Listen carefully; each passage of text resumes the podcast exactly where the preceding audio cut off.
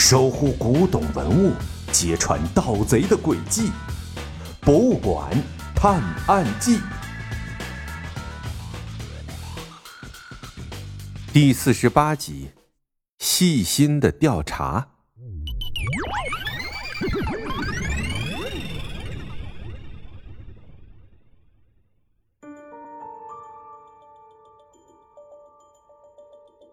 小小贤眨着大眼睛看着小盲道，等着他给自己讲讲那个精心策划。我还需要你做一件事来验证一下。小盲倒没急着给小小贤讲自己的发现，他还需要多一些证据，把自己的猜测坐实。要我做什么？嗯，我需要你黑进小泉一郎教授的私人邮箱，我想看一下他的邮件。不行，这可不行。偷看人家的私人邮件是犯法的，这种事咱可不能干。小小贤一听小盲道的要求，连忙摇头摆手的拒绝他。哎呀，我知道，咱这不是为了破案吗？你就帮帮忙呗。小盲道摸一摸小小贤的脑袋，有点撒娇似的央求着他。哼，这你都想得出来，你可真是处心积虑。小小贤眼睛一眯，一双眼睛露出一点缝，瞥着小盲道：“处心积虑是形容蓄谋已久，而且多是贬义，不好的意思呀。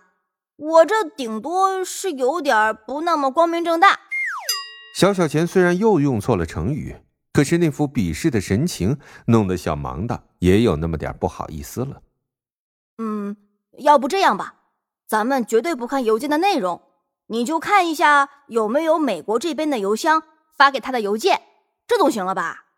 小盲道转转脑筋，想出来一个折中的办法。这虽然也还是不太好，不过总算是没查看邮件，侵犯人家的隐私。那我就勉为其难的帮你这个忙吧。小小贤说完，就开启了他强大的人工智能本领。不一会儿，就进入了小泉一郎教授的私人邮箱。我刚把他的邮箱看了一遍，有几封来自美国邮箱的邮件。什么？小盲道听小小贤这么一说，有点大吃一惊。难道我的推理错了？不过是十几年前的，近些年都没有来自美国的邮件。小小贤停顿了一会儿，又接着说道。你可真是大喘气，吓我一跳。看来我的推理应该是没问题。刚才吃惊坐直的小盲道又一瘫，靠在了椅背上。你还没说你猜到的那个精心策划是什么呢？小小贤嘟着嘴看着小盲道，仿佛有点不愿意他只让自己干活，却不把推理告诉自己。哼，凑过来，让我悄悄的告诉你。小小贤在小盲道的招呼下凑到他跟前，小盲道小声的把自己的猜测告诉了小小贤。原来是这样，那我们赶紧去拆穿他吧。小小贤听完小盲道的话，就急着要出门。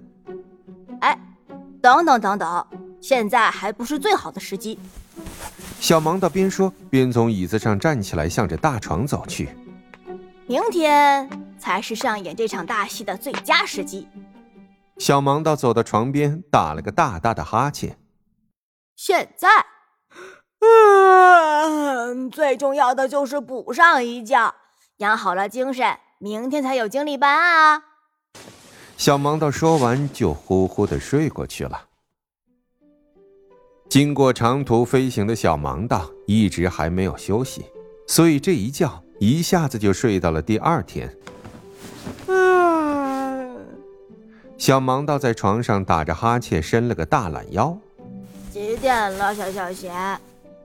小盲道困得眼睛都睁不开，眯着眼睛，感觉天已经亮了，于是懒懒地问了小小贤一句：“现在是当地时间十点半。”什么？一听到小小贤的报时，小萌的噌的就坐了起来，一下子困意全无。你怎么不早点叫我？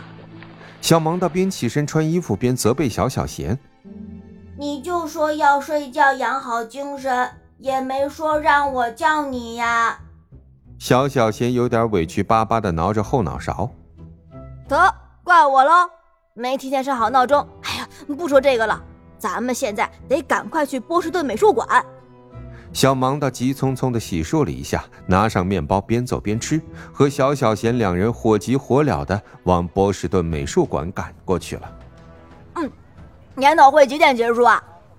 小芒的把最后一口面包吃进嘴里，边嚼着边询问小小贤：“十一点半结束。”小小贤打开存在系统里的资料看了一眼，还有二十分钟。小芒的看了一眼手表，小小贤。赶快接入美术馆的监控系统，咱们得知道那个小泉一郎的行踪。没问题，小菜一碟，看我的！小小贤用的强大的人工智能系统，很快就连上了美术馆的监控，很快就把监控视线定位在了举办研讨会的会议室门外走廊。不大会儿功夫，上午的研讨会顺利结束了。参与研讨的学者们说说笑笑的一起往外走去。看样子是要参加中午的宴会。嗯，他怎么又往回走了？小盲道一直在盯着这个日本教授，和其他学者刚走到内部宴会厅门口，不知道他跟其他人说了什么，然后独自一人两手空空的快步往会议室的方向走去。这个日本教授为什么要独自返回会议室呢？